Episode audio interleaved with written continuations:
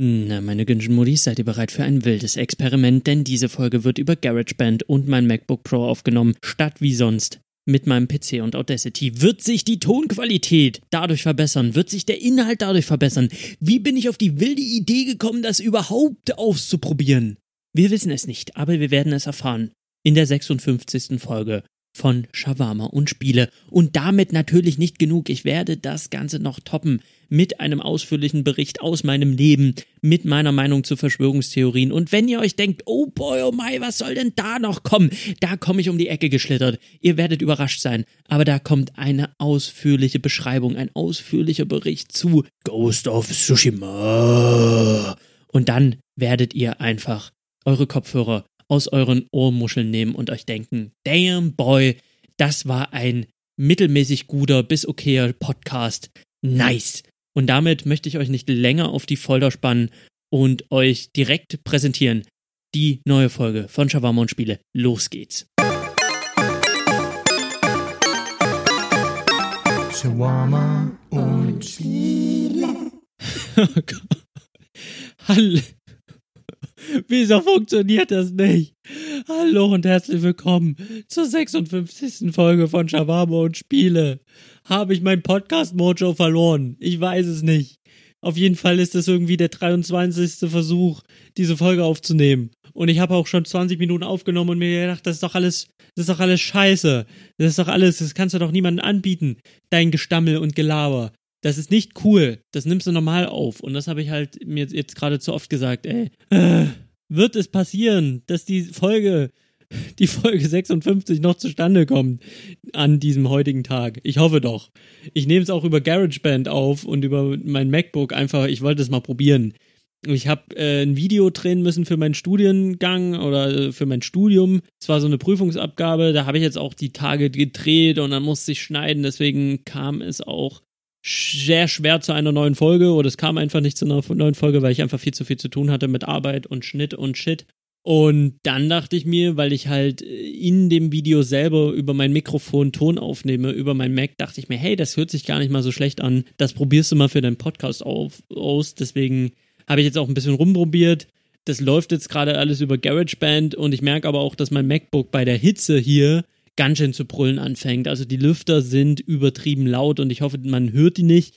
In den letzten Aufnahmen, die ich jetzt gestartet habe, hat man es immer gehört. Ich habe den Mac jetzt sehr, sehr weit von meinem Mikrofon weggeschoben. Ich hoffe einfach, das, das brummt nicht im Hintergrund. Das wäre halt ziemlich beschissen. Aber ähm, ja, ich hoffe einfach, das geht jetzt. Ich habe das Fenster auf, mein Ventilator schweigt, damit ich hier diese Folge aufnehmen kann, aber den Mac kriegst du nicht zum Schweigen. Also es ist mir schon aufgefallen, weil ich sehr, sehr viel arbeite damit in letzter Zeit, bei der Hitze oder auch nicht Hitze, der wird schon recht laut. Das denkt man gar nicht. Der ist meistens, ist der Mucksmäuschen still, umso mehr fällt es dann in Gewicht, wenn dieser MacBook Pro dann einfach mal anfängt zu rotieren. Und dann ist es halt echt laut. So laut, dass es halt jetzt gerade die letzten Tonspuren, die ich aufgenommen habe, ein bisschen torpediert hat ähm, was echt kacke war.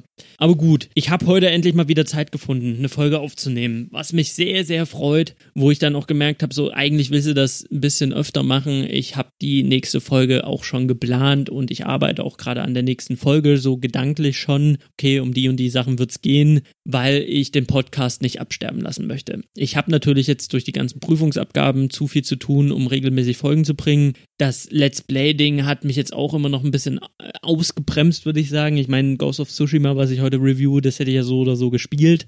Dadurch, dass ich ein Let's Play draus gemacht habe, habe ich vielleicht auch Content auf YouTube bringen können. Aber es hat äh, alles in allem natürlich so ein bisschen den Prozess ausgebremst. Vielleicht wäre die Folge eine Woche früher erschienen, eventuell, wenn ich äh, da kein Let's Play draus gemacht hätte das ist so ein bisschen das Ding. Ich habe gerade sehr, sehr viel Bock auf verschiedene Projekte, aber ich möchte auch nicht, dass andere Projekte darunter leiden, was aber gerade der Fall ist. Ich habe auch schon mit Freunden, also mit einem Kumpel darüber geredet, ähm, mich bei YouTube noch ein bisschen mehr auszuprobieren, einfach weil es Spaß macht. Und da muss man halt einfach gucken, dass es nicht zu viel wird, weil am Ende studiere ich noch, am Ende habe ich noch Arbeit und am Ende muss man auch ein bisschen gucken, man kann nicht 20.000 Projekte am Start haben, weil man irgendwann einfach nicht mehr mit der Zeit klarkommt. Egal wie sehr man motiviert, egal wie sehr Energie man hat, also motiviert ist und Energie hat, irgendwo ist halt auch ein natürliches Limit gesetzt. Und dieses Limit, Limit dieses Limit ist nicht nur im Kopf, sondern dieses Limit ist einfach real in Form von 24 Stunden. Und 24 Stunden, das ist halt einfach die Länge eines Tages. Und wenn der rum ist, ist er rum. Und wenn man den dann aufsplittet in, okay, so viel Zeit Arbeit, so viel Zeit Uni, so viel Zeit Projekte, so viel Zeit Schlafen, muss man einfach Abstriche machen. Und dann wird es einfach kompliziert und dann wird es einfach schwer. Und das ist gerade so ein bisschen, so der Prozess für mich, rauszufiltern, welchen Weg gehe ich. Welche Projekte kann ich wirklich durchziehen, von welchen Projekten trenne ich mich vielleicht ähm, gedanklich oder halt auch wirklich tatsächlich. Und wie, wie sieht's aus? Aber dieser Podcast wird auf jeden Fall weiterlaufen. Dieser Podcast wird weiter bestehen bleiben, weil er mir am Ende noch am meisten Spaß macht. Das ist halt ganz einfach so. Und damit habe ich eigentlich zur Vorrede alles gesagt, was ich sagen wollte. Worum soll es heute gehen? Es soll heute gehen um Ghost of Tsushima.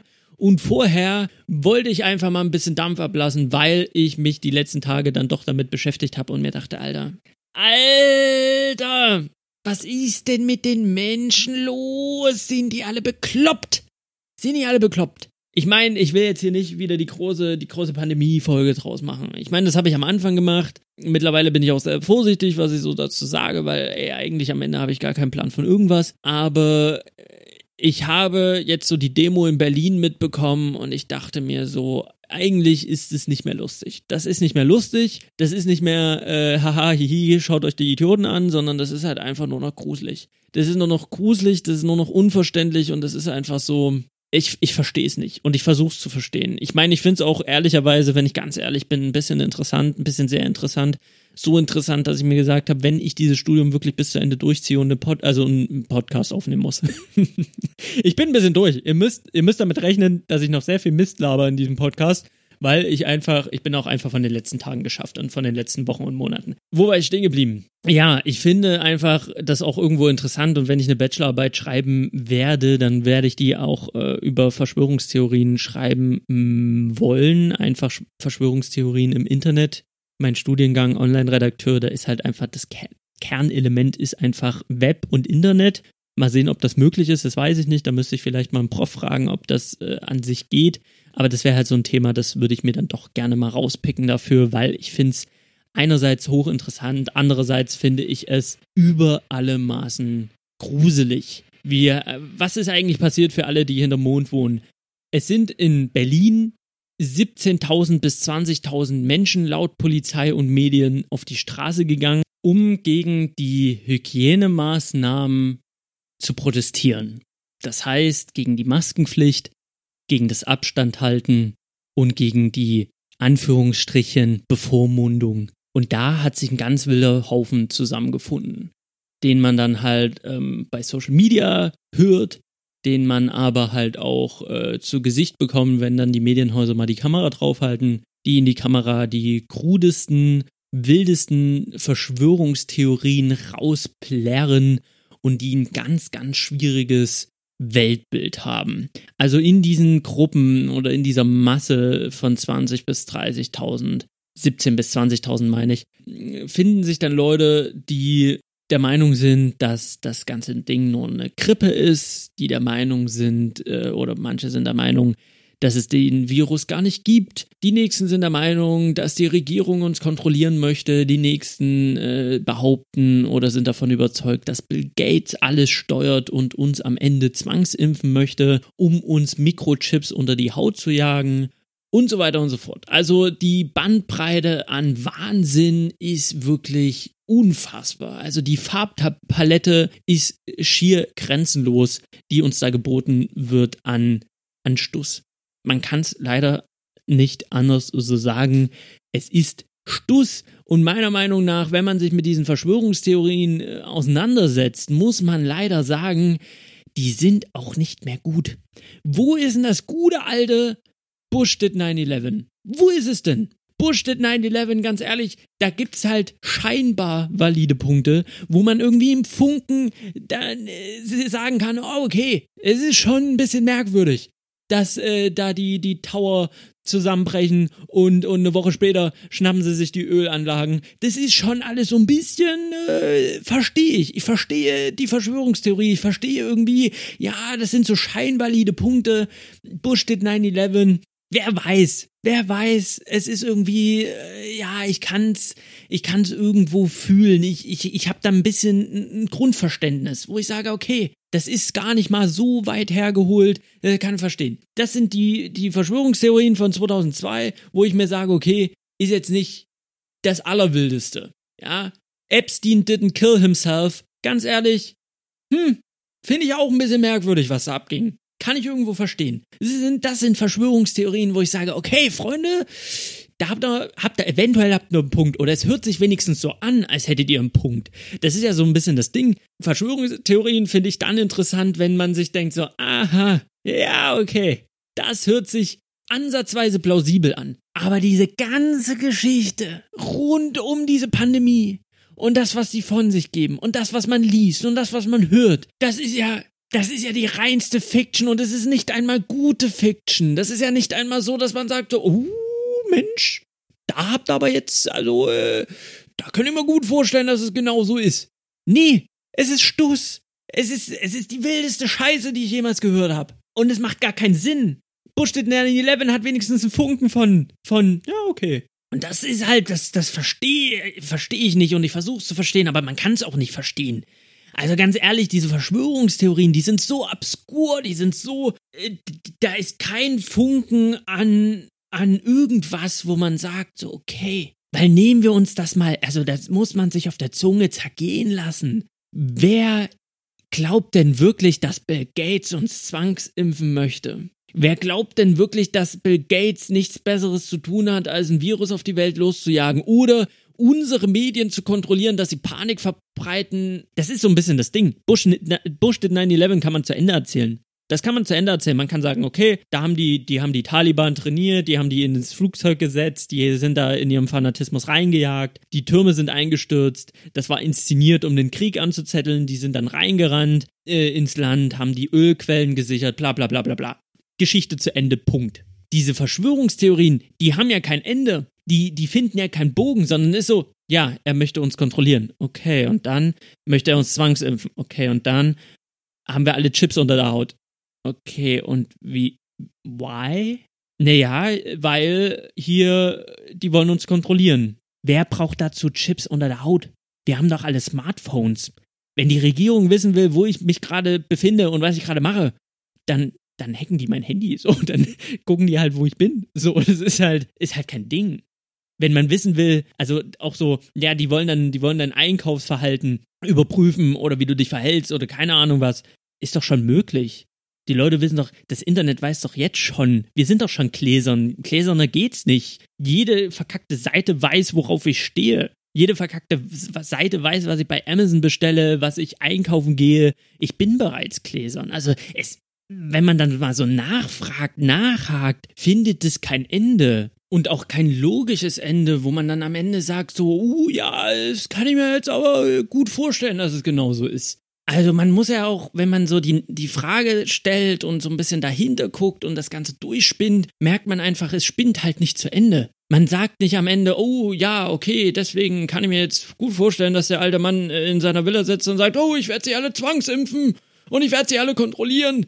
Versteht halt, es versteht halt kein Mensch. Wo ist denn der Impfstoff? Wo ist die Zwangsimpfung? Wo ist es alles? Wo ist Augmented Reality? Das ist halt so ein bisschen das Ding und ich finde es gruselig, dass Menschen daran tatsächlich glauben. Obwohl man, wenn man eine Minute drüber nachdenkt, das so weit hergeholt ist, dass man eigentlich nicht dran glauben kann. Also, ich verstehe es nicht. Das muss mir mal echt jemand erklären, wie man daran glauben kann, an diese Sachen. Weil für mich hat das ein bisschen was von, von Mittelalter, wenn ich ganz ehrlich bin. Also ich sehe da einfach Parallelen zum Mittelalter. Ja, früher stand irgendwie der, der Bischof Herbert, der stand im Dorf und da hat sich der Mond vor die Sonne geschoben und da wurde es dunkel. Da hat er nicht gedacht, uh, da hat sich wohl ein Himmelskörper vor die Sonne geschoben, sondern er hat gebrüllt, ah, Katrin ist eine Hexe. Und genauso habe ich so ein bisschen das Gefühl mit, mit den Demonstranten gerade. Die verstehen das nicht, die verstehen diese Zusammenhänge nicht, die verstehen Wissenschaft anscheinend nicht, die verstehen einfach nicht, worum es geht, äh, aus den diversen Gründen, weil sie es nicht verstehen wollen. Aber ich glaube auch, viele sind halt einfach nicht die hellsten Kerzen auf der Torte. Also es tut mir leid, es hört sich immer so ein bisschen von oben herab an, aber es ist halt einfach so. Ich habe da immer ganz stark das Gefühl, so richtig, äh, also, ich nicht, 1-0er Abi ist es da nicht geworden. Und da habe ich immer so das Gefühl, okay, die verstehen das halt einfach auch nicht.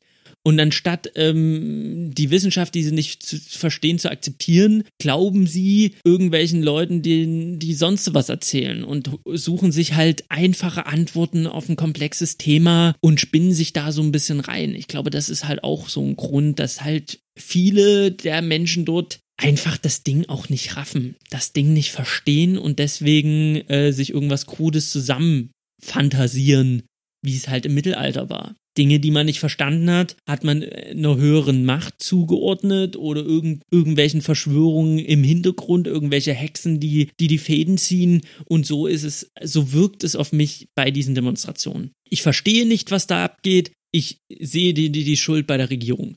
Und ich habe natürlich die Welt verstanden und die anderen nicht. Ich bin aufgewacht und erleuchtet und ich bin ja ganz, ganz toll. Nee, du bist der Dumme. Es tut mir sehr leid. Du fühlst dich vielleicht gerade als derjenige, der alles durchblickt und der alles versteht. Aber es ist halt genau das Gegenteil der Fall. Du bist halt der Idiot. Du bist der Dorftrottel.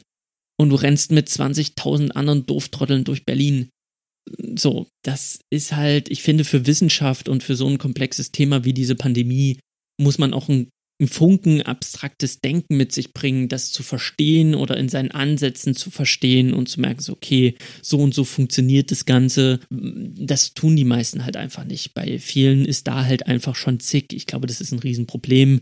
Gerade wenn man sich so Kommentare auf Social Media anguckt, dann sind so Leute so, ja, gestern hat er noch das gesagt, der Virologe, heute sagt er das, aber kann ja was nicht stimmen, wenn er sich ständig in der Meinung, dass er seine Meinung ständig ändert, dann muss das ja alles fake sein. Und man denkt sich so, nee, der hat einfach nur neue Erkenntnisse, die er mit uns teilt. Das ist es einfach. Die Leute denken so, nur weil es grippeähnliche Symptome sind, ist es gleich Grippe, weil 80% der Leute, denen geht's ja gut und von den 80% habe ich niemanden kennengelernt, aber auch von den restlichen 20 kenne ich niemanden, muss ja alles irgendwie fake sein. Ich sehe es nicht, ich kenne es nicht. Da ist viel Spielraum für, für Fake News, da ist viel Spielraum für Spinnereien. Und ich glaube, diese große Gruppe, so wie ich es persönlich einschätze, ich bin kein Experte, ich habe da wenig Ahnung, aber so wie ich es persönlich empfinde, ist es halt einfach da ist halt diese, diese Gruppe an Leuten und ich glaube, da gibt's halt Leute, die es einfach nicht verstehen, wo einfach die Gehirnzellen nicht ausreichen, das grobe Ganze zu erfassen und die deswegen Verschwörungstheorien auf den Leim gehen, ohne jetzt die ähm, psychiatrische Expertise mitzubringen, Deswegen ist das jetzt auch sehr mit Vorsicht zu genießen. Kann ich mir auch ganz gut vorstellen, dass es da sicherlich Leute gibt, die eine, unter einer Psychose leiden, ohne es zu wissen, ohne es zu merken oder ohne dass es halt festgestellt wurde. Ich meine, wir kennen alle diesen einen Kiffer im Freundeskreis, der es ein bisschen übertrieben hat mit dem, mit dem guten Kraut und der dann anfängt irgendwie YouTube-Videos die ganze Zeit sich reinzuballern und dann mit den krudesten Theorien um die Ecke kommt und sehr mystisch wird und man sich denkt so, Bro, was geht denn in deiner Birne? Ähm, das kennen wir, denke ich so. Die meisten werden es kennen und ich kann mir auch gut vorstellen, dass es da auch drunter Leute geben wird, die, die in diese Richtung gehen, die halt auch einfach Hilfe brauchen. Das muss man halt einfach so sagen.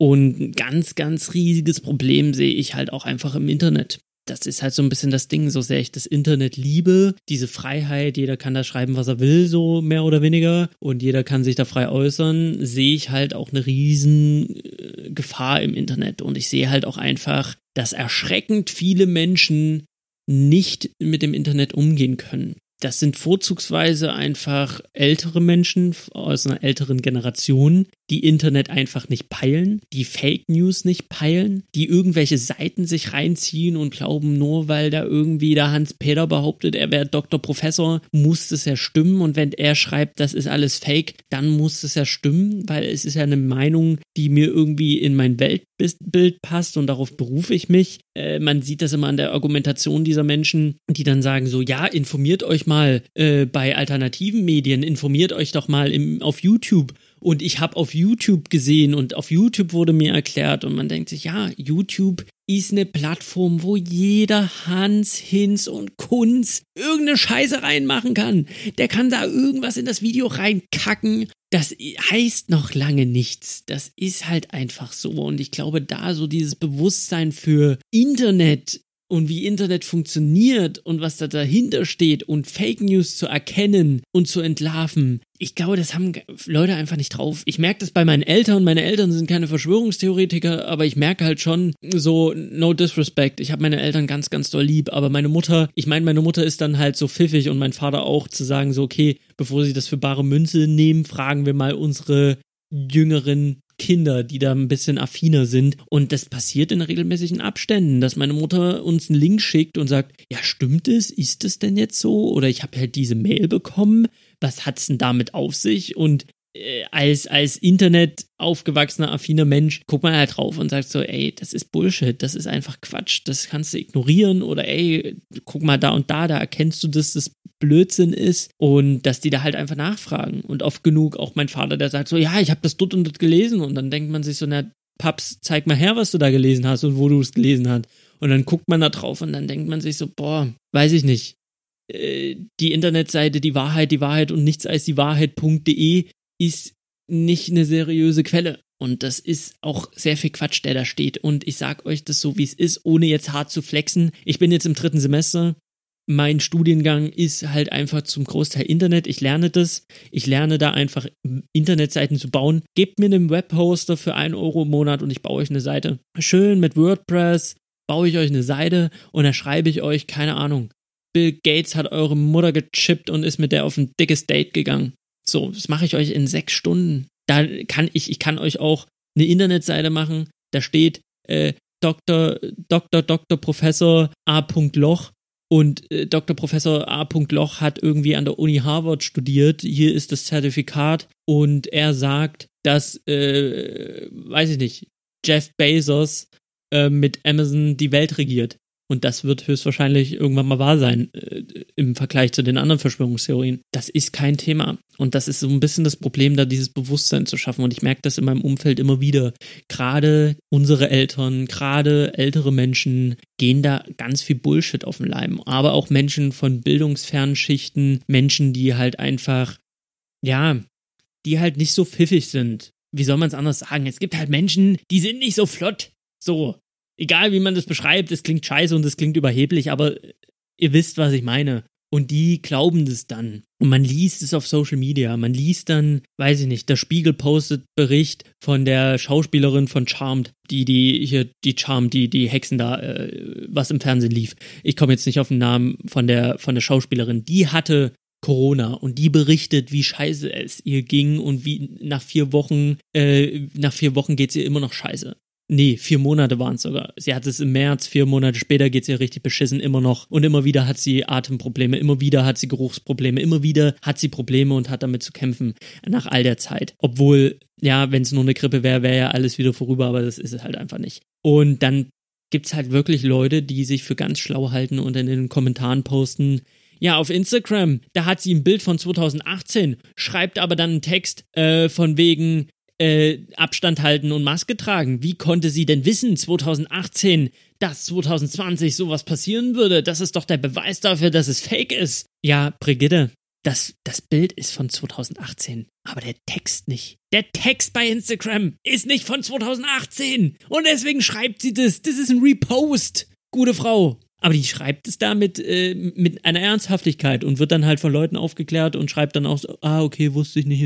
Und ich glaube, das ist halt so ein bisschen das Ding. Diese, diese, man, man glaubt, das große Ganze zu verstehen, aber eigentlich ist man so sehr auf dem Holzweg, wie man nur auf dem Holzweg sein kann. Und es werden ja wirklich irgendwelche Sachen genommen, verdreht oder für bare Münze genommen und aus einer Stiftungszahlung an den Spiegel wird halt sofort Bill Gates hat den ganzen Spiegel gekauft. Wenn er den Spiegel gekauft hat, wieso kriege ich denn beim Spiegel Sony-Werbung von der Playstation und von Fernsehern? Würde ich doch als Bill Gates würde ich das doch gar nicht mehr zulassen, dass die Medien Werbung schalten von Konkurrenzprodukten. Da würde doch nur noch stehen, wie geil Windows 10 ist. Und das, äh, weiß ich nicht. Meine beste Freundin ist Katana. Und die ist sehr, sehr geil. So, das würde dort stehen. Und das finde ich halt auch immer so ganz, ganz wild. Die Leute leben in einer absoluten Fantasiewelt. Und jeder, der sich da hinstellt und sagt, so, wir sind unfrei und wir werden von der Regierung kontrolliert. Leute, dass ihr dort steht und in die Kamera sagt, dass ihr kontrolliert werdet, ist doch der, der Beweis schlechthin, dass ihr nicht kontrolliert werdet. Dass unsere Regierung oder dass unsere freiheitliche Demokratie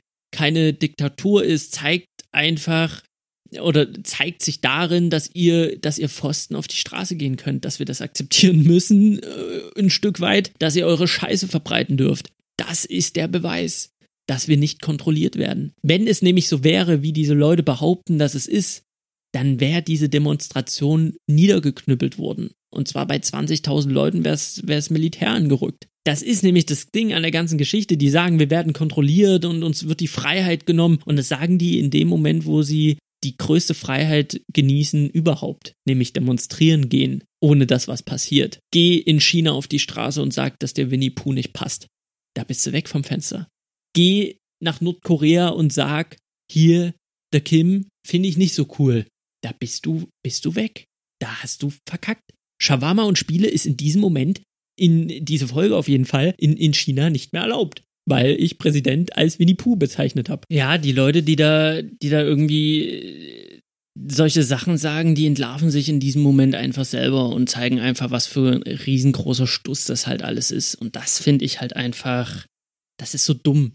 Dass da Leute auch nicht auf den Trichter kommen und sich denken oder selber feststellen, oh Moment, dann kann das ja gar nicht mehr stimmen, oder? Wenn ich jetzt das sagen kann, was ich gerade gesagt habe, ohne Konsequenzen zu bekommen, dann stimmt das doch nicht, was ich gesagt habe. Wenn ich mich hinstelle und sage, ich darf ja gar nichts mehr sagen, ist ja alles verboten, dass ich hier nichts mehr sagen darf, dass die Regierung scheiße ist und es passiert nichts, dann widerlege ich doch das, was ich gerade gesagt habe. Aber die Leute raffen das nicht. Und das finde ich hochinteressant. Das finde ich interessant. Was ich gruselig finde, ist, und da hört halt wirklich der Spaß auf, ist, wenn, wenn Journalisten angegriffen werden auf diesen Demonstrationen. Journalisten werden angegriffen und bespuckt und beschimpft und das ist halt einfach, da sind wir an einem Punkt, den können wir nicht als, als Demokratie, als freies Land können wir das nicht akzeptieren. Diese Journalisten haben ein Recht zu berichten, genauso wie die Demonstranten ein Recht haben, Scheiße zu labern.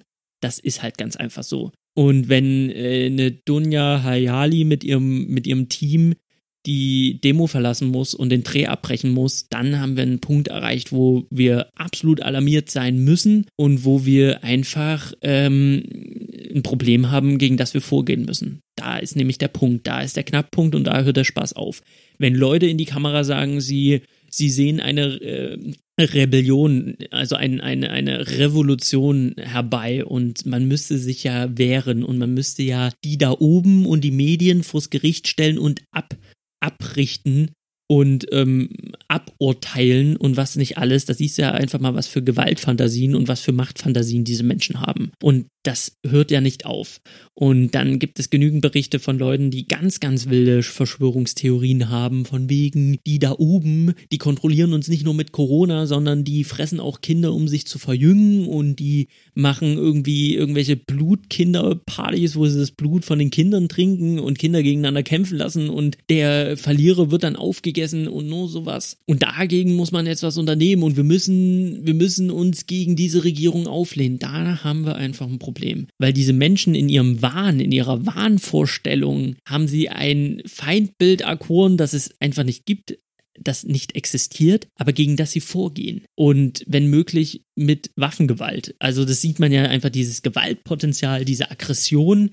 Und das sehe ich sehr, sehr kritisch und das sehe ich als äußerstes Gefahrenpotenzial. Weil wenn diese Leute irgendwann doch mal an Waffen gelangen und jetzt der Meinung sind, sie müssen sich gegen die da oben wehren, leiden einfach Menschen drunter, normal denkende Menschen leiden am Ende drunter. Ja, wenn man sich da anguckt, der Amokläufer, der irgendwie versucht hat, in die Synagoge zu kommen, weil er die große Weltverschwörung der Juden irgendwie gewittert hat. Und dann ist er dort nicht reingekommen und dann hat er angefangen, das Feuer zu eröffnen auf eine Frau, die vorbeigelaufen ist und ihn darauf angesprochen hat, äh, was da so ein Krach, äh, was da so ein Krach ist. Ja, das war um den Joker-Release rum gab es das Attentat und man sieht es ja immer wieder, dass diese Attentäter irgendwie der Meinung sind, sie müssen jetzt irgendwie was dagegen tun, gegen diesen Umstand, dass sie kontrolliert werden in ihrem Wahn, werden sie einfach zu einer sehr, sehr großen Gefahr. Und was ich halt einfach sehe, sind nicht nur 20.000 Fried, äh, friedlich demonstrierende Irre und Idioten, tut mir leid, dass ich das so deutlich sagen muss, aber jeder, der auf diese Demo geht, der, der ist nicht mehr zu helfen, so, der ist nicht mehr zu retten, meiner Meinung nach. Wer sich gegen den Stück Stoff vor der, vom Mund sich irgendwie da beschwert oder da seine Freiheit in Angriff äh, sieht, tut mir leid, so, da habe ich kein Verständnis für und da werde ich auch nie Verständnis für aufbringen und jeder, der sagt so, oh, finde ich, finde ich voll korrekt, was die da machen, so, dann ciao. So, bitte, dann beende diesen Podcast an dieser Stelle, so, tschüss. Ähm, habe ich null Verständnis für, absolut gar nicht. Aber dann denke ich mir immer noch so, okay, solange so nur Dünnschiss labern, okay, kann ich aushalten. Aber Leute, die von, von einer Rebellion und von Revolution und von, von Aufstand träumen und fantasieren, die sind gefährlich und die muss man im Blick behalten. Und die sind einfach eine potenzielle Gefahr für alle anderen normal denkenden Menschen, die wir auch sind. So weil die halt einfach in ihrem Wahn nicht mehr unterscheiden können, was ist Realität, was nicht. Und dann ziehen die in den Kampf gegen einen, gegen einen Feind, der nachweislich nicht existiert. Und am Ende kommen Leute zu Schaden. Und das finde ich sehr gefährlich und ich finde es gruselig. Also sich damit auseinanderzusetzen, so interessant wie es ist, so, so viel Angst macht es dann halt auch am Ende. Das muss man einfach sagen. Die Leute sind gemeingefährlich, die solche Sachen von sich geben und die sind nicht mehr glatt in der Birne und die muss man einfach, die muss man einfach im Auge behalten. Die darf man nicht aus dem Auge verlieren, weil die Gefahr besteht, dass sie einfach um die Ecke kommen, bewaffnet und dann der Meinung sind, sie müssten jetzt mal in den Dönerladen reingehen und da die Waffe reinhalten, weil die große Weltverschwörung, die lauert ja hinter jeder Ecke. Und das finde ich ähm, sehr, sehr, sehr, sehr schwierig. Und ja, das ist halt einfach so, Leute, jeder, der jetzt irgendwie den Anflug hatte von, uh, vielleicht ist es doch gar nicht so schlimm, wie, wie alle sagen und vielleicht ist da doch ein Funken Wahrheit dran. Nee, ist es nicht. Leute, wer, jetzt muss ich mal so diese Würde in den Mund nehmen. Wacht auf, Leute, es gibt keine große Weltverschwörung. Also, die Leute haben so oft prophezeit, die neue Weltverschwörung kommt, die neue Weltordnung wird entstehen. Ja, wo ist sie denn? Wo, wo, was ist denn jetzt passiert? So, jeder, der Corona nicht ernst genommen hat, wurde einfach von diesem Virus zerfickt. Da haben wir die USA, da haben wir Brasilien, ähm, die haben es nicht ernst genommen und die haben ein Riesenproblem. So. Und alle, die es ernst genommen haben, sind mit einem blauen Auge davongekommen. Und das ist halt einfach, das ist halt auch ein Ding. Das ist halt nicht einfach nur eine Grippe. Und da muss man einfach aufpassen. Und klar, es sind unsichere Zeiten, es ist eine Krise, man hat Angst um seinen Job, man hat Angst. Das ist ja auch ganz normal. Und ich finde auch vor diesem Virus Angst zu haben, ist in Ordnung und das darf man auch. Also, was heißt Angst?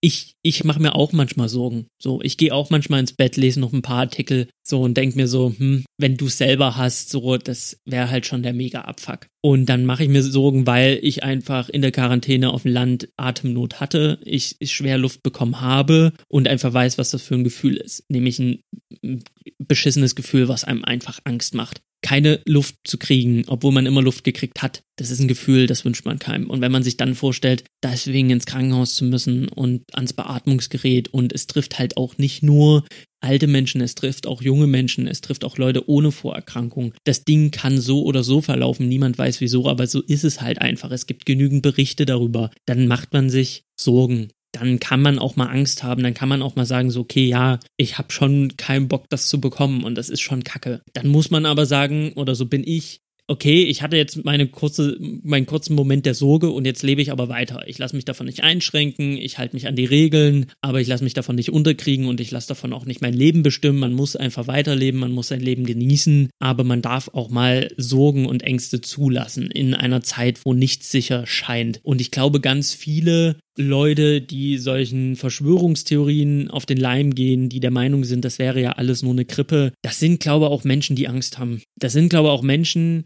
die sich das Leben einfach damit leicht machen, sich einzureden, dass das nur eine Grippe ist. Weil man natürlich leichter einschläft, wenn man sich sagt, okay, das ist alles Fake News, das ist alles nicht so schlimm, das ist ja nur eine Grippe und die Welt ist ja noch in Ordnung. Und die Welt ist ja gerade nicht aus den Fugen, sondern es ist alles nur Palaber von den Leuten da draußen, von den Medien, die werden ja sowieso kontrolliert. Es ist alles cool, es ist alles cool, ich gehe jetzt ins Bett und kann ruhig pennen. Das ist, sehe ich auch als Schutzmechanismus, weil ich einfach sagen muss, also ich kann halt einfach mir selber sagen, das ist unsicher, ist eine unsichere Zeit. Ja, ich habe ein bisschen Schiss davor, das zu bekommen. Wer weiß, wie es für mich ausgeht. Oder wer weiß, was mit meinen Familienmitgliedern ist. Ich kann mir einen Moment lang Sorgen machen, die Sorgen dann aber auch Sorgen sein lassen und mein Leben leben.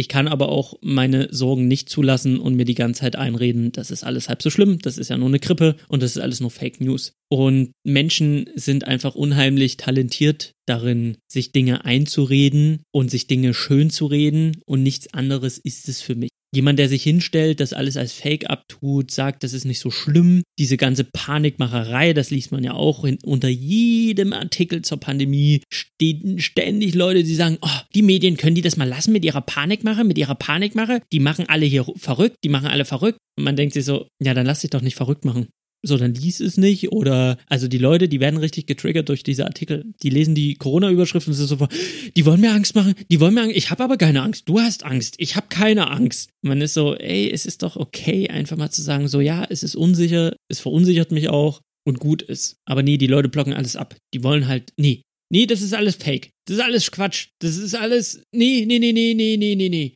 Ich gehe jetzt ins Bett und kann da ruhig schlafen, weil das stimmt ja alles gar nicht. Und äh, diese unsichere Krise, die wir gerade erleben, das, äh, das ist alles ganz, ganz anders, als wie wir denken. Das ist halt, glaube auch kein zu unterstützendes Ding. Und das sind halt so verschiedene Faktoren, die da ineinander fließen. Ich rede da schon lange drüber, aber es hat mich halt auch so ein bisschen beschäftigt. Das sind halt so verschiedene Komponenten, die da zusammenkommen.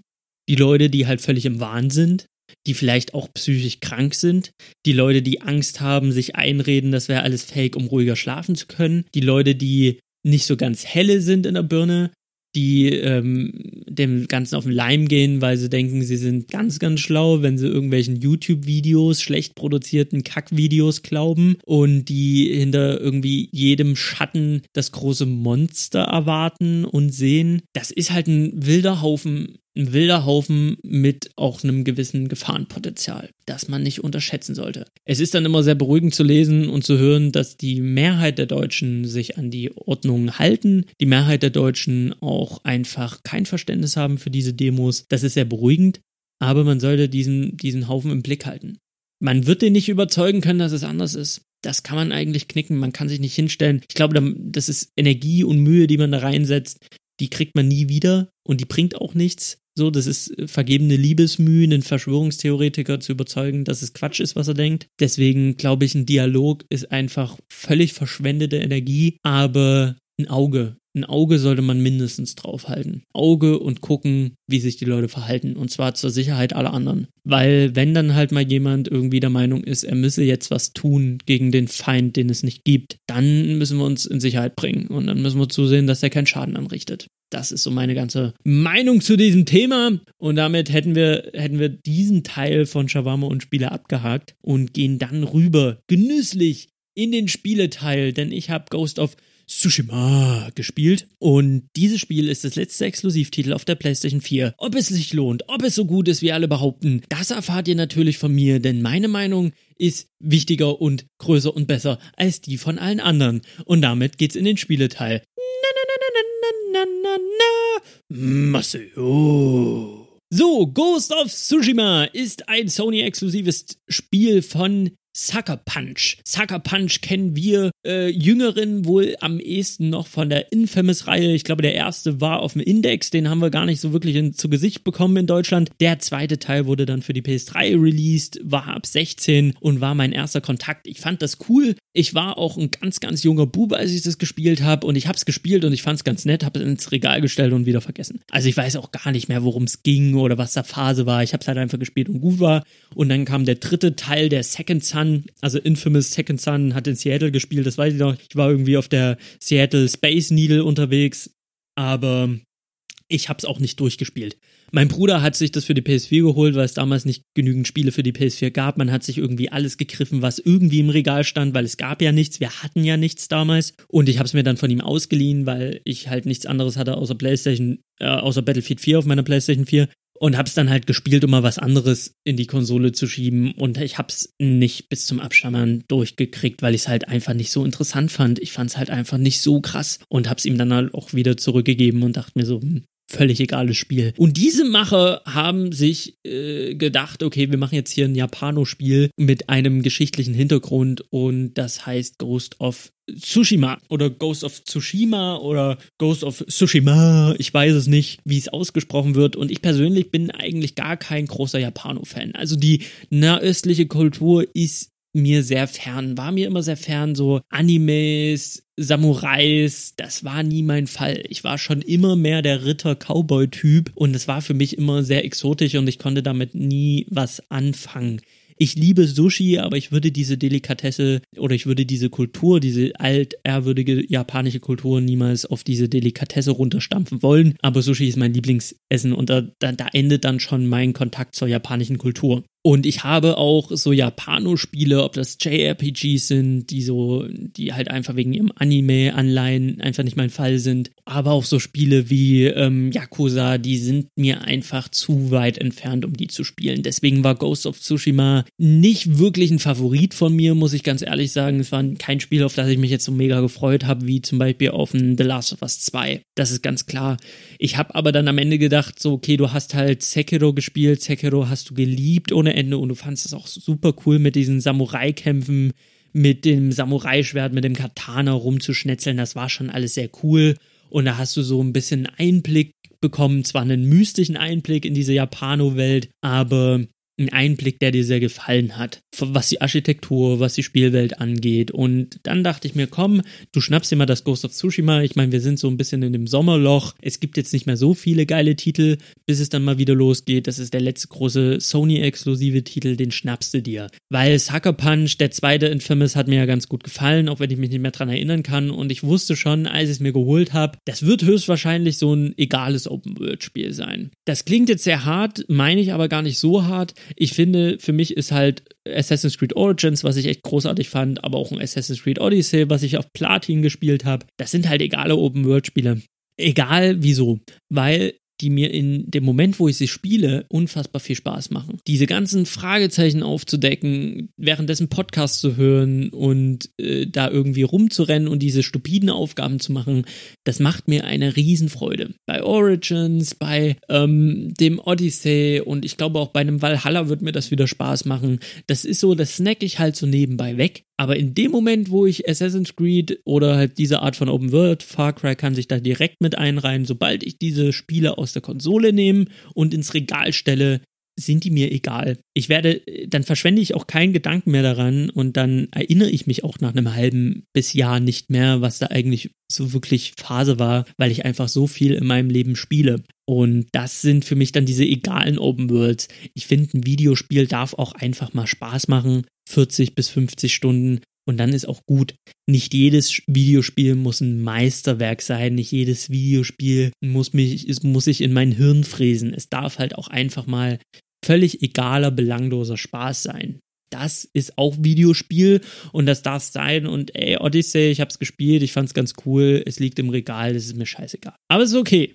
Ist okay. Ich hatte in dem Moment, wo ich es gespielt habe, hatte ich meinen Spaß. Und da habe ich einfach bei Ghost of Tsushima, da habe ich noch gar nicht angefangen zu spielen, da war mir schon klar, okay, Sucker Punch wird höchstwahrscheinlich in diese Richtung gehen. Worum geht's in Ghost of Tsushima? In Ghost of Tsushima spielt man den jungen Samurai-Fürsten Jin, der bei seinem Onkel groß wird, nachdem sein Vater gestorben ist und seine Mutter, ähm, wird er bei seinem Onkel groß. Der Onkel lehrt ihm, wie man als Samurai kämpft, wie man sich als Samurai verhält. Und dann um 1200 irgendwas, ich bin mir nicht sicher, das ist wirklich tatsächlich so gewesen damals. Also es basiert lose auf wahren Begebenheiten, kommt eine riesige Mongolen-Armada und erobert ähm, die Insel, die japanische Insel äh, Tsushima. Tsushima ist eine Insel, die strategisch sehr, sehr wichtig ist. Wer auf das japanische Festland vorrücken muss, muss diese Insel erobern und deswegen landen dort die Mongolen. Und der Einstieg ins Spiel ist schon mal fantastisch. Man hat die Auswahl Deutsch, Englisch, beide habe ich mir angehört, super vertont. Macht man nichts falsch, ob man das auf Deutsch spielt oder auf Englisch, ist, ist ganz große Klasse.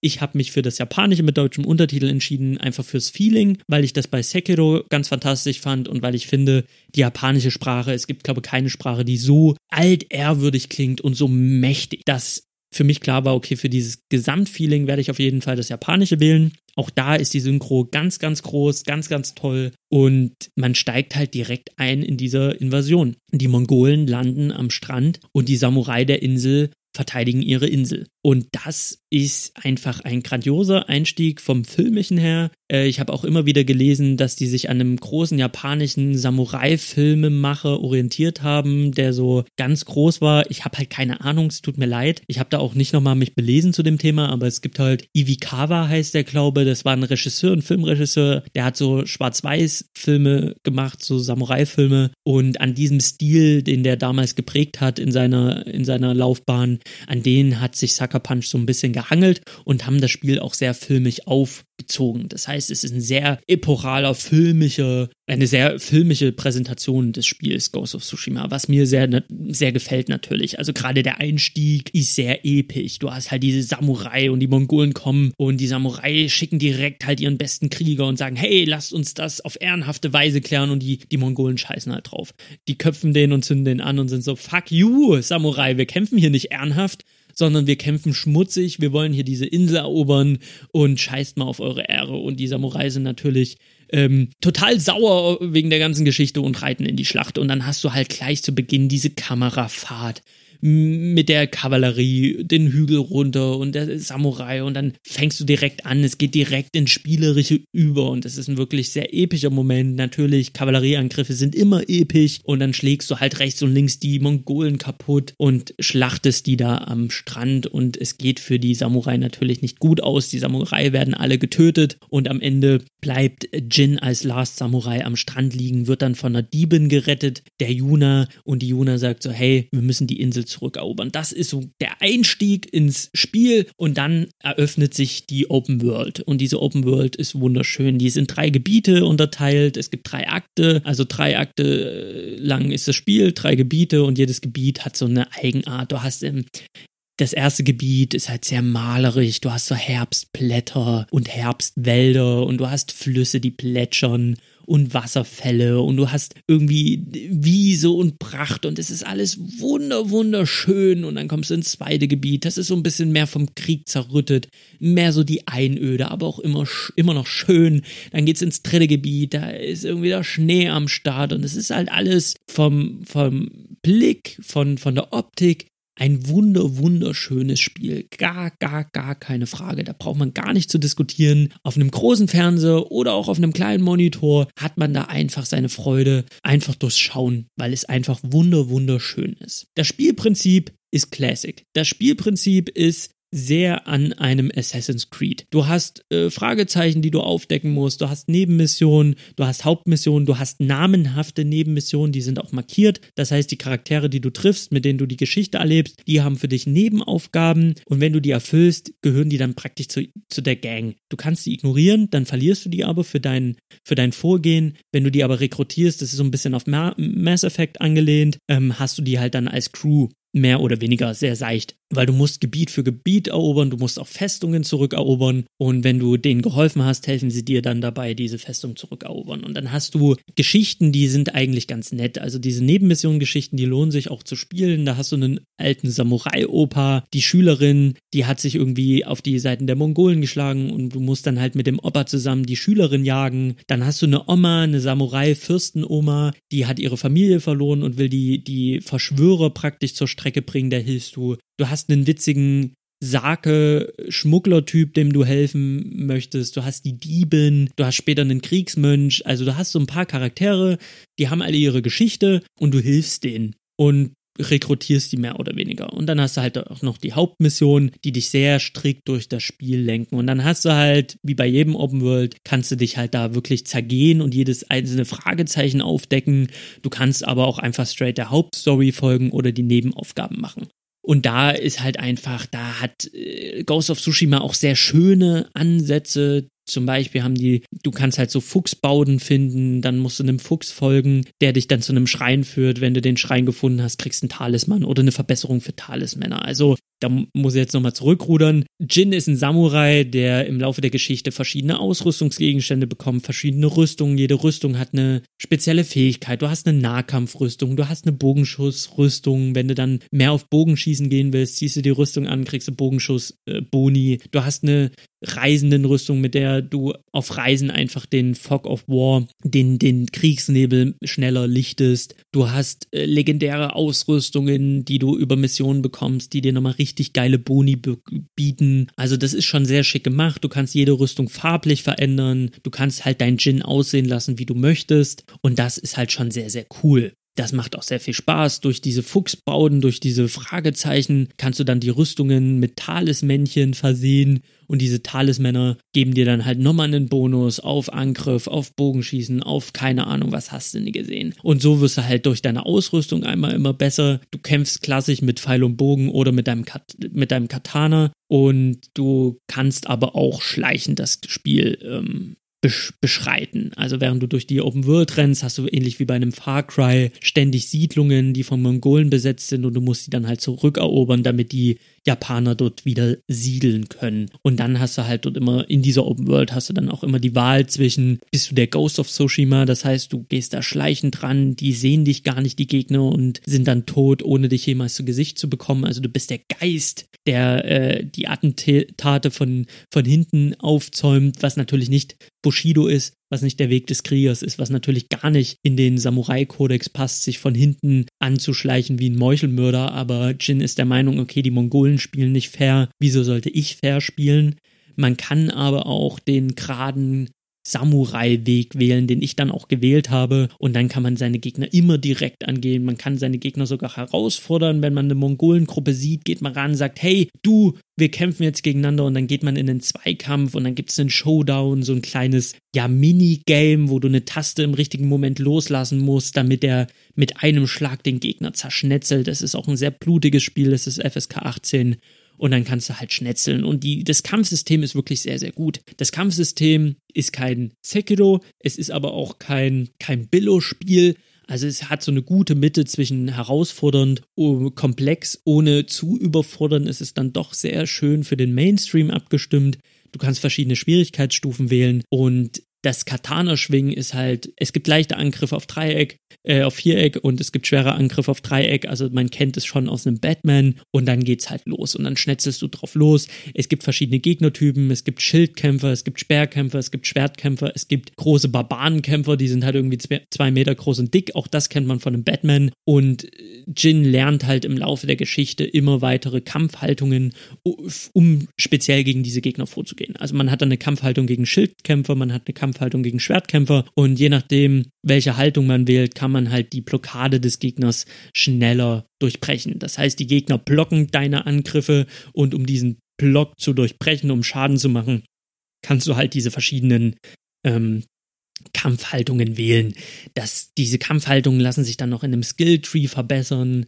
Die Skilltrees, die man bauen kann, diese Fähigkeiten, die man kriegen kann, die sind alle nicht sehr komplex. Das ist alles nichts Weltbewegendes. Äh, wenn man, man kann sich nicht verskillen, wenn man den Fertigkeitspunkt mal falsch ausgibt, dann ist das kein Beinbruch. Man kann da wirklich wild drauf loslegen, irgendwelche Fähigkeiten, die irgendwie cool klingen, einkaufen. Es macht nicht den großen Unterschied. Es ist wirklich sehr, sehr casual, was das angeht. Aber das Kämpfen macht wirklich überwiegend Spaß. Überwiegend, weil es gibt keine Lock-on-Funktion. Wenn man gegen 50 Leute kämpft oder gegen 5, dann hat man oft das Problem, dass die Kamera halt einfach wegrennt dann sieht man einfach nichts.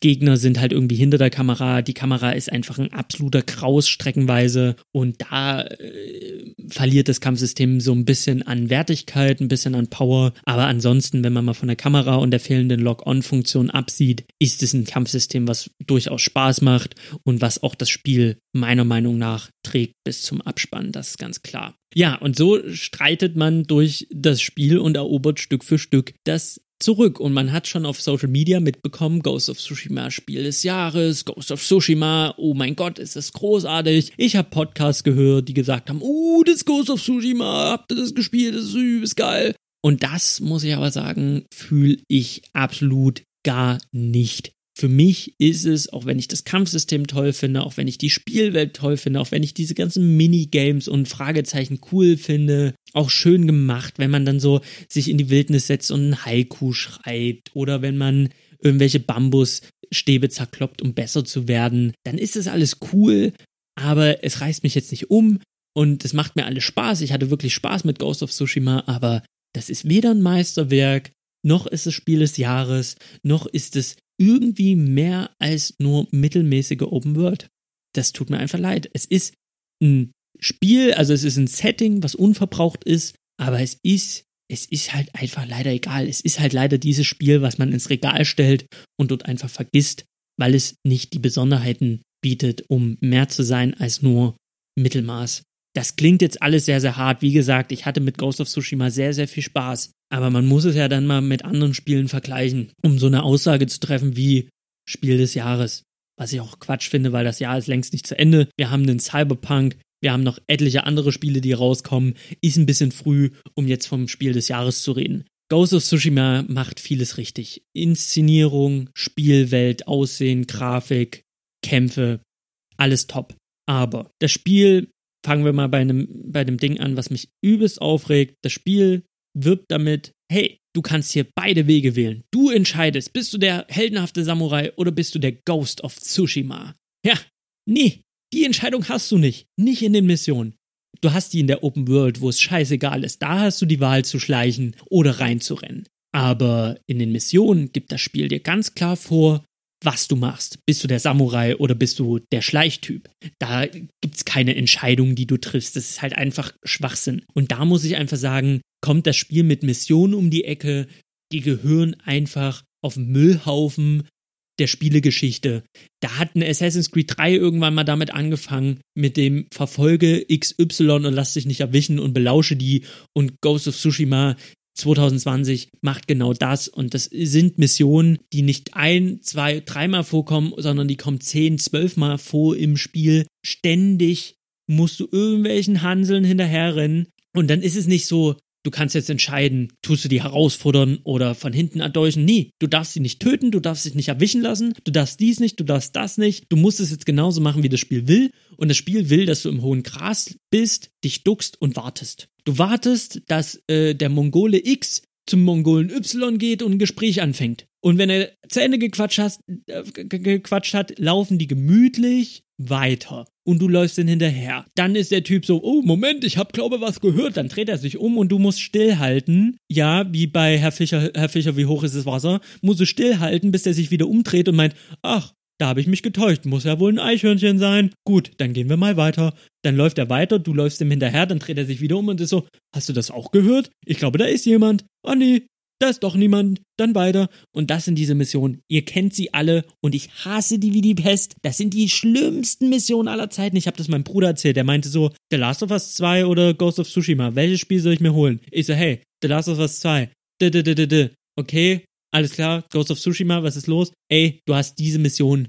Du im Gras, bla, Kackmission. Mein Bruder gesagt, say no more. Das ist, auch wenn das Spiel das beste Spiel aller Zeiten ist, das sind die Missionen, da ist es schon für mich kein Kaufgrund mehr. Und das ist halt leider so. Es sind diese Kackmissionen, wo du dir denkst, so, oh, Alter, wirklich, und dann denkt man sich wiederum, okay, sei mal nicht so, sei mal nicht so streng mit dem Spiel, gehst da mal weiter. Ich meine, so, so schlimm ist es ja da, also es ist schlimm, es ist kacke, aber gut, es ist halt nicht die ganze Zeit so. Es gibt auch andere Missionen, aber dann offenbaren sich die anderen Schwächen. Das ist zum Beispiel die Gadgets. Du hast verschiedene Gadgets, du hast eine Rauchbombe, eine Bombe, eine Haftbombe, du hast ein Wurfmesser, du hast Pfeil und Bogen 1, Pfeil und Bogen 2, du hast verschiedene Munition, du hast halt ein riesen Inventar und dieses Inventar ist einfach nicht gut verpackt. Es ist sehr, sehr verschachtelt und auch was Tastenkombinationen angeht, sehr verschachtelt und das kommt sehr oft vor, dass man in einem Combat ist, man ist im Kampf, man denkt sich, okay, ich brauche jetzt meine, meine Rauchwolke und am Ende fängt man an irgendwie, okay, was war jetzt nochmal Rauchwolke? Die Taste drücken, die Taste drücken, rechts, links, Fünfeck, Viereck, Dreieck, Kreis rum und am Ende hast du doch deine Messer gezogen und bist so, okay, ich verstehe das Menü nicht so. Das Gadget-Menü ist viel zu verschachtelt und deswegen halt einfach kacke. So, viel zu verschachtelt, viel zu ungenau. Du raffst halt nichts, du kannst halt nicht mal schnell ein Messer zücken, du kannst nicht mal schnell eine Rauchbombe zücken, weil du fängst halt immer an, das Menü durchzuforsten und das ist halt einfach Kacke. Das ist aber nur eine Kleinigkeit. Eine größere Sache finde ich einfach, die KI ist strunzendumm. Und wenn du in The Last of Us 2 gespielt hast, wo du immer wieder überrascht bist, wie intelligent die KI, überraschend intelligent die KI äh, agiert, wenn du das direkt davor gespielt hast und dann schiebst du ein Ghost of Tsushima rein, dann ist es einfach traurig. Also man geht in ein, in ein Dorf rein, wo Mongolen sind und dann sind zwei Mongolen am Feuer und du schießt dem einen Mongolen in den Kopf und anstatt dass der zweite Mongole irgendwie in Deckung geht oder irgendwas macht, steht er am Lagerfeuer und guckt sich um und über seinem Kopf siehst du die Anzeige, ob er dich sieht oder nicht sieht. Das ist ihm scheißegal. Sein Kumpel liegt im Dreck mit einem Pfeil im Kopf, aber es ist ihm scheißegal. Er steht halt einfach am Lagerfeuer, wo er steht. Und das bricht halt irgendwie so ein bisschen diese lebendige Spielwelt und diesen Realismus, den das Spiel versucht an den Tag, das ist kaputt so. Dann merkst du halt einfach so, okay, es ist halt ein Assassin's Creed. So, du, du pustest mit deinem, mit deinem, mit deinem Giftpfeil, pustest den einen an, es interessiert keinen Schwanz. Die kippen um, alle gucken sie blöd, stehen dann weiter bereit, dass du sie dir wegmeucheln kannst. Richtig, richtig dumm. Die Nebenmissionen, die nicht namhaft sind, da gibt's etliche, die heißen Tsushima-Geschichten oder Geschichten von Tsushima. Das sind Nebenmissionen, wo ich irgendwann angefangen habe, nebenbei Podcasts zu hören, weil es mir scheißegal war. Weil du sprichst mit jemandem und der ist so, Mongolen haben meine Frau entführt, finde sie. Du gehst los, tötest die Mongolen, Frau ist entweder tot oder lebendig, je nachdem, bringst es zurück, kriegst deine Boni, gehst weiter zur nächsten Mission. Mongolen haben die Flöte meines Opas geklaut. Du gehst hin, tötest die Mongolen, kommst wieder zurück, gibst die Flöte zurück. Ende. Der nächste kommt und meint, Banditen! Banditen haben vor mein Haus geschissen, geklingelt und sind dann weggerannt. Du gehst hin, tötest die Banditen, kommst zurück, Gehst zur nächsten Mission. Ja, also da war jemand am Fluss und er hat jemanden umgebracht. Banditen oder Mongolen? Gehst hin, es sind Mongolen und Banditen. Gehst wieder zurück. Fertig. Das sind die Nebenmissionen. Die Charaktere sind völlig egal, die, die diese Nebenmission geben. Im Vergleich zu anderen Open-World-Spielen. Witcher. Jede Nebenmission hat irgendeinen Twist, jede Nebenmission hat eine Geschichte, die spannend ist, die man irgendwie sich antut, wo man sich dachte, ah, okay, krass, da hast du den Typen, der, der dir irgendwie das Geld irgendwie, dich ums Geld bescheißen möchte. Dann hast du jemanden, der irgendwie am Ende das Monster erweckt hat, um äh, den Ex-Freund zu killen. So, weißt du, du hast ja immer irgendwie eine Geschichte dahinter, wo du denkst, okay, mega spannend und du hast an den Nebenmissionen genauso viel Spaß wie an den Hauptmissionen. Das ist ein Witcher. Du hast ein Red Dead Redemption 2, was ich aktuell spiele. Da läufst du, rennst du irgendwie durchs Gebüsch und dann hast du halt jemand, da hast du irgendwie so einen verrückten Zirkus-Heini, der seine Tiere sucht. Und dann suchst du die Tiere und dann stellst du fest, okay, der hat halt einen Esel, der sagt die ganze Zeit, bring mir mal das Zebra zurück, da kommst du, siehst du, das ist ein Esel. Angemalte, angemalter Esel.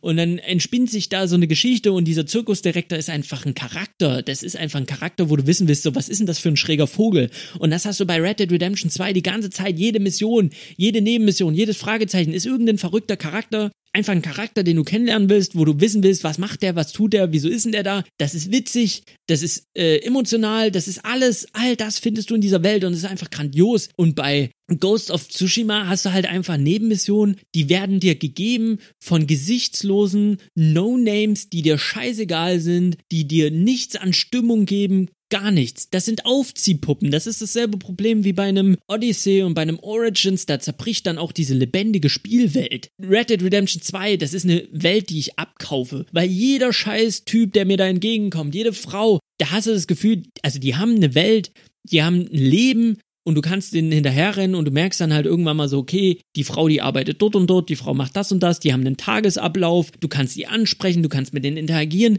Diese lebendige Spielwelt, diese Illusion ist so unfassbar stark bei dem Red Dead Redemption 2, dass ein Ghost of Tsushima einfach schon billig wirkt, weil du auf einen NPC zugehst, der dir eine Mission gibt, du siehst von Weitem, der steht in der Gegend rum und guckt und du denkst, okay, gehst mal hin, wird dir als Nebenmission angezeigt. Und du gehst dorthin und dann stehst du vor diesem Typen, der guckt dich an mit seinen leeren Augen. Dann drückst du die Ansprachtaste, dann fällt er auf die Knie und fängt an zu heulen. Die Mongolen haben meine Frau entführt. Es ist schrecklich. Oh Gott. Und du bist so, okay, Dude, du standest die ganze Zeit hier, hast nichts gemacht. Jetzt gehe ich hin, spreche dich an und du fällst in dem Moment, wo ich dich anspreche, auf die Knie. Das ist für mich so, so ein bisschen Statistending. So wie Statisten oder wie so eine richtig schlechte, weiß ich nicht, wie es heißt, so eine, so eine äh, Geisterbahn, wo die Puppe die ganze Zeit nichts macht und dann, wenn du sie triggerst, dann fängt sie an, dich zu erschrecken oder irgendwie uh, zu machen. Und genau so ist es. Du gehst zu dem NPC, der fängt an, auf die Knie zu gehen und zu heulen. Und dann sprichst du mit dem und dann sagt er das, dann weißt du, wo du hin musst. Wenn du dann eine Sekunde zu lange stehen bleibst, siehst du, wie dieser heulende Typ aufsteht und leer in die Leere guckt. Mit einem toten Blick in die Leere guckt und denkst du so, Bro, du hast gerade um deine Frau geheult und jetzt ist wieder alles so, hm? Oder ein Typ, der steht dir einfach im Weg rum und du denkst, okay, was macht der da? Und dann merkst du, ah, okay, der ist Teil von einer Cutscene. Das sind alles Statisten, die auf ihren Einsatz warten. Irgendwelche Leute, die am Fluss sind und ihre Reisschale ohne Reis waschen und das machen die 30.000 Stunden, ohne dass was passiert und denkst du so, okay, da zerbröckelt halt diese Illusion von der Spielwelt. Du merkst halt, das ist alles Fake. Das sind alles Statisten und diese Welt fühlt sich nicht lebendig an. Vielleicht bin ich auch verwöhnt von einem Red Dead Redemption 2, wo du einfach durchs Dorf reitest und da ist eine Hinrichtung und du siehst halt einfach die Frau und das Kind, du hörst die Frau schon von Weitem schreien, die schreit, lasst meinen Mann, verschont ihn bitte, tut's nicht, tut's nicht. Und du siehst den Typen, alle klotzen so auf den Typen da oben und dann siehst du den Sheriff, der sagt so, okay, hier, äh, der ist angeklagt, bla bla bla, zieht einen Hebel, der wird erhängt. Dann bricht die heulend vor diesem, vor diesem Galgen zusammen, die Schaulustigen verkrümeln sich wieder und die bleibt halt liegen, die heult und flennt. Und dann, während du das Ganze beobachtest, siehst du, wie sie zu ihrem Sohn sagt, guck nicht hin, guck nicht hin, renn nach Hause, renn nach Hause, guck nicht hin. Und dann heult die und dann gehst du hin. Und dann kannst du halt wirklich fünf Minuten warten, bis die zu Ende geheult hat. Und dann steht die auf, dann schluchzt sie noch, versucht sich zusammenzureißen, das siehst du an ihrem Blick, und dann geht die davon. Und dann kannst du da hinterher rennen und dann kannst du die ansprechen und dann sagt Arthur, ey, wegen ihrem Mann, es tut mir voll leid, was da gerade passiert ist. Und dann dreht die sich um und sagt, ey, macht Ihnen das eigentlich Spaß? Können Sie mich nicht einfach in Ruhe lassen? Und geht halt weiter und interagiert mit dir. Und du siehst halt einfach, das ist halt nicht einfach nur eine billige Statistin, die in dem Moment, wo der gehängt wird, schreit und dann einfach wie alle anderen Statisten weggeht und so tut, als wäre nichts gewesen, sondern die lebt es und die spielt es aus bis zum letzten Moment und deswegen fühlt sich Red Dead Redemption 2 so unfassbar lebendig und so großartig an und deswegen ist für mich Red Dead Redemption 2 das Meisterwerk. Deswegen ist für mich Red Dead Redemption 2 einer der Open World und wenn nicht sogar das Open World Spiel, weil das ist einfach fucking großartig und dann hast du ein Ghost of Tsushima und das ist halt einfach nur ein Far Cry. Das ist einfach nur ein Far Cry, das ist einfach nur ein Assassin's Creed. Die Nebenmissionen sind dir scheißegal. Die Hauptmission ist nett erzählt. Es sind nette Charaktere, aber wirklich nicht mehr als nett. Die sind nicht sonderlich interessant. Das ist eintönig. Es gibt zwei Missionen, die mich bewegt haben. Das ist eine Mission, da geht es um eine Oma. Da will ich auch nicht so viel spoilern. Da geht es um Jins Amme. Die Mission war einfach sehr, sehr schön. Die hat mich auch sehr gerührt. Da war ich auch einen kurzen Moment so, okay, innehalten, cool. Ähm, das, das war sehr emotional, das war sehr toll. Aber der Rest war halt einfach nur Mittelmaß. Durch die Bank weg. Und das ist für mich kein Meisterwerk und das ist für mich auch kein Game of the Year. Das ist einfach ein Spiel, was Spaß macht. Würde ich euch Ghost of Tsushima jetzt empfehlen? Jein. 70 Euro für das Spiel ausgeben? Nee, weil würde ich euch bei einem Far Cry und einem Assassin's Creed auch nicht unbedingt empfehlen. Wenn das Setting euch unbedingt interessiert, wenn ihr sagt, boah, ey, ich liebe Japan, ich liebe, ich liebe Samurai, das ist das Größte für mich, kauft es, okay, habt da Spaß mit. Aber alle, die sagen so, hm, Open World, weiß jetzt nicht, soll ich, keine Ahnung, ihr bekommt 30 bis 40 Stunden, kriegt ihr eine ordentliche, eine, eine, eine schön inszenierte Welt, ähm, schön inszenierte Story, die aber keine Substanz hat. Im Kern hat Ghost of Tsushima keine Substanz. Ihr werdet in sehr, sehr langweilige und kack Schleichmissionen gepresst. Ihr habt nicht diese Auswahlmöglichkeit, wie das Spiel euch das am Anfang vorgaukelt, außer in der Open World. 70 Euro würde ich dafür nicht ausgeben wollen. Ich würde euch empfehlen, es ist auf jeden Fall spielenswert. Es ist auf jeden Fall ein Spiel, was man gespielt haben kann als PS4-Spieler, was auch Spaß macht, aber das ist ein Spiel, wo ich, wenn mich jetzt ein Kumpel fragt, ey, soll ich es mir holen oder nicht holen, würde ich sagen, warte ab, bis der Preis fällt. Wenn das Spiel auf 40 oder 30 Euro runter ist, dann ab in den Korb damit und losgespielt, habt da echt Spaß dran, 30 bis 40 Stunden, tolles, tolles Ding, coole, coole Kämpfe, alles, alles toll. Aber für sehr viel mehr ist da nicht, ist da nicht nichts los. Jeder, der die Nase voll hat von Assassin's Creed, jeder, der die Nase voll hat von einem Far Cry, weil es immer dasselbe ist, der muss die Finger von Ghost of Tsushima lassen. Und jeder, der eine lebendige, tolle Spielwelt äh, mit, mit, mit, mit, also lebendigen Charakteren erwartet, der wird enttäuscht. Das sind halt Statisten. Statisten, die irgendwie, die dich da, hm. Es ist auch so, du, du rennst durch die Spielwelt, du reitest durch die Spielwelt und wirklich aller fünf Meter hast du einen Mongolentrupp, der einen Typen gefangen hält. Du schnetzelst die nieder, befreist den Mongolentyp, der gibt dir Vorräte. Vorräte brauchst du, um Rüstungen und Waffen aufzuwerten. Das machst du einmal, das machst du zweimal, das machst du dreimal. Irgendwann ist es immer derselbe Typ. Immer derselbe Typ, den du befreist. Aber das Spiel tut so, als wäre es nicht derselbe Typ, den du befreist. Red Dead Redemption 2 macht da irgendwann Spaß raus. Da kommt irgendwann ein Typ mit einem Snakebite im Bein und sagt, oh, ich wurde gebissen, ich brauche Arznei. Und Arthur sagt, du schon wieder? Hä? Und der Typ so, ja, ist mir nochmal passiert. Und Arthur sagt, ey, ich rette dich jetzt, aber nicht nochmal ein drittes Mal. Pass endlich auf. Das macht Ghost of Tsushima natürlich nicht. Du rettest immer wieder denselben Typ. Und du rettest den im Süden, im Norden, in der Mitte der Insel. Du rettest immer denselben Typ. Manchmal ist es eine Frau. Aber dann ist es wieder der Typ. Es ist immer wieder dasselbe Charaktermodell. Es gibt vielleicht zwei Charaktermodelle, männliche Charaktermodelle für die Gefangenen und ein für die Frau. Und das machst du 20.000 Mal in einem Gebiet und gehst ins nächste und machst das wieder 20.000 Mal. Und da ist es kein Meisterwerk für mich, sondern ist es für mich generischste Open World. Nette Inszenierung, mehr aber auch nicht ein Spiel 30 bis 40 Euro wert.